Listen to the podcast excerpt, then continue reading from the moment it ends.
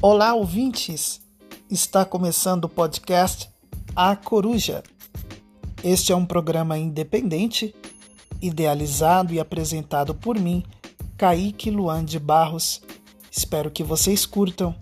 Sejam bem-vindos.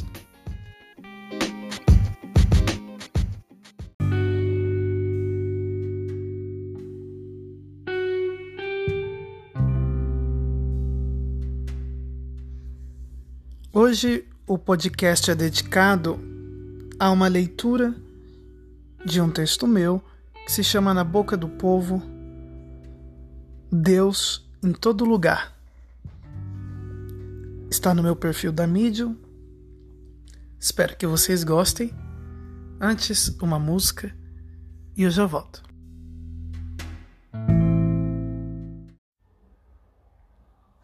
Dicen que por las noches nada más se le iba en puro llorar. Dicen que no comía nada más se le iba en puro tomar. Juran que el mismo cielo se estremecía. El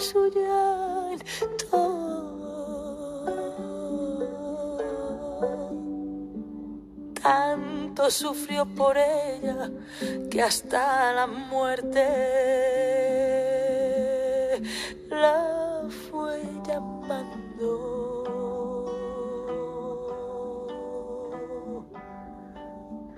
Dicen que por las noches nada más se le iba en puro llorar. Dicen que no comía, que nada más le iba al puro tomar. Juran que el mismo cielo se estremecía al oír su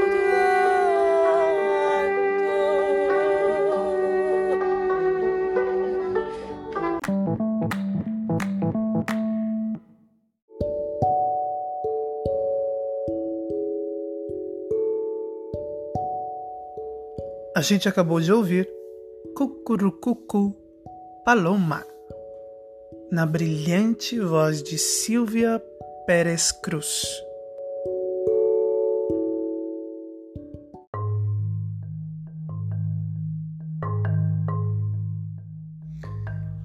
Na boca do povo, Deus em todo lugar.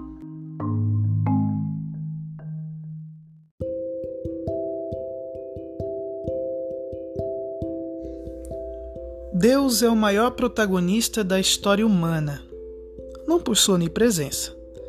Tudo lhe é atribuído. Bem e mal são propriedades suas. E o que não é? Sem a sua criação, nada existiria e tudo conforme os crentes só existe porque o cara lá de cima resolveu dar início às coisas existentes. As pessoas atribuem tudo o que há de bom e todo conhecimento feliz a Ele, o bonachão soberano. Acho que Deus deve ser a pessoa mais comentada no mundo. Ele está no meio de nós, na interjeição, no solilóquio, no vocativo, no abençoar e amaldiçoar, na escola a acompanhar o filho porque a mãe o obrigou a ir junto quando disse: Vá com Deus. Na igreja, certamente, porque ali é sua casa. E até em locais aparentemente menos usuais, como no motel. Deus está na boca do povo. Virou um grande mote das pornstars do termo Oh my God! Não entendo por que ele é chamado nessas horas. Quando Deus não está nas palavras, está nos comportamentos. Dizem que a caridade é coisa sua assim como o sinal da cruz e o gesto de oração. E não só, há tanta coisa que é obra de Deus. Ele está sempre ativo. Afinal, não deve ser nada fácil ter de ouvir todas as orações e atender a todos os pedidos. Ainda bem que Jesus está lá ao lado direito dele, ajudando-o a interceder pela humanidade. E mesmo com o auxílio do Verbo, nada foi suficiente. Até Maria teve que entrar nessa história de ser intercessora. Ela e todos os santos.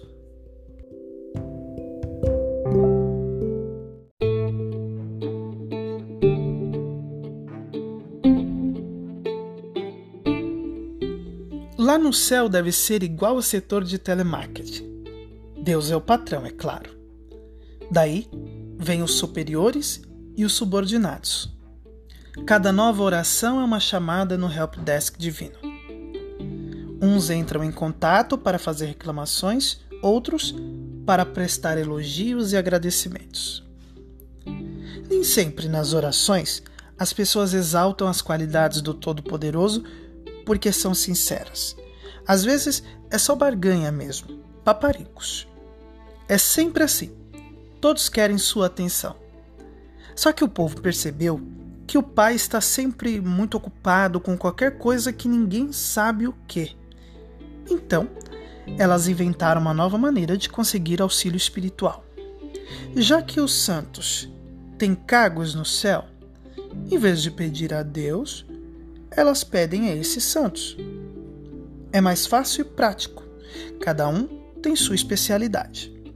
Cada santo atende a uma classe específica. Tem o santo do operário, o santo do ator, o santo do cupido, a santa dessa ou daquela região específica e por aí vai. Basta se identificar com algum deles. Algumas vezes o serviço demora, outras acaba sendo rápido, Depende dos afazeres e da habilidade de cada santo. Deus é foda. Criou um império magnífico. Está cheio de subordinados e é o ser por excelência. Tem poder para fazer o que quiser. É rico. E a gente sabe disso, tanto que lá em cima as ruas são de ouro. As ruas. Imagine as outras coisas.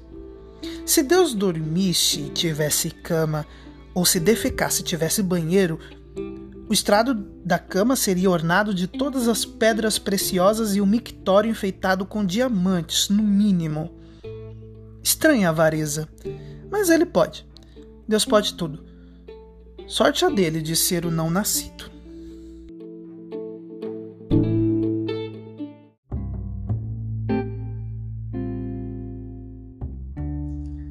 Várias vezes Deus mandou matar outros povos que não o adoravam. Ao menos era o que Moisés dizia. Ele chegou a castigar os egípcios com pragas de toda espécie, quase destruiu o Egito. Uma pena. Não é algo a se concordar. O Egito era tão lindo. Essa coisa de Deus é a maior confusão. Em seu nome, as pessoas criam várias religiões, consagram-se sacerdotes, criam templos diversos e cada qual fala e o adora à sua maneira. Cada um tem uma ideia e versão sobre ele. Deve ser coisa de ciúme.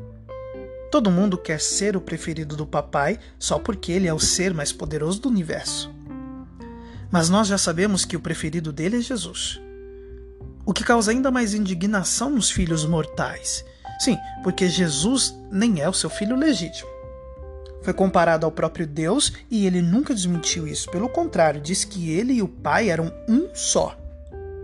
O Nazareno sempre se achou igual ao Pai e não semelhante como os humanos. Essa história é no mínimo mal contada. Todo mundo sabe que Jesus foi concebido da Virgem Maria e que o pai dele era o Espírito Santo. Só que se dissessem que o Espírito Santo fosse alguém à parte do Criador, ficaria complicado sustentar a versão de Deus como pai de Jesus. Então, disseram que Deus faz parte de uma trindade, junto com o Espírito Santo, legítimo Pai de Jesus e o próprio Messias.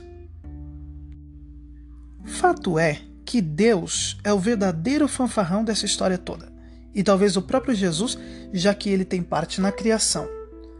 Ao menos foi o que João disse: nada do que foi feito sem ele se fez. Tem gente que acredita e tem gente que não. O culpado de tudo é papai. Foi ele quem criou todo esse caos. E depois tentou reverter. Destruiu Sodoma e Gomorra, enviou o dilúvio para limpar a terra dos humanos e criar nova prole. Depois mandou com que os profetas anunciassem uma série de premonições. Enviou Jesus e nada disso deu certo. Ele é um cara impossível de se entender. Ora cruel, ora bom.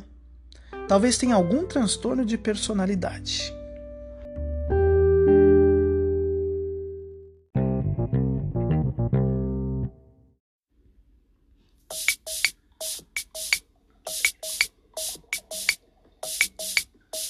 Você está ouvindo Selva Cósmica de Bruxas.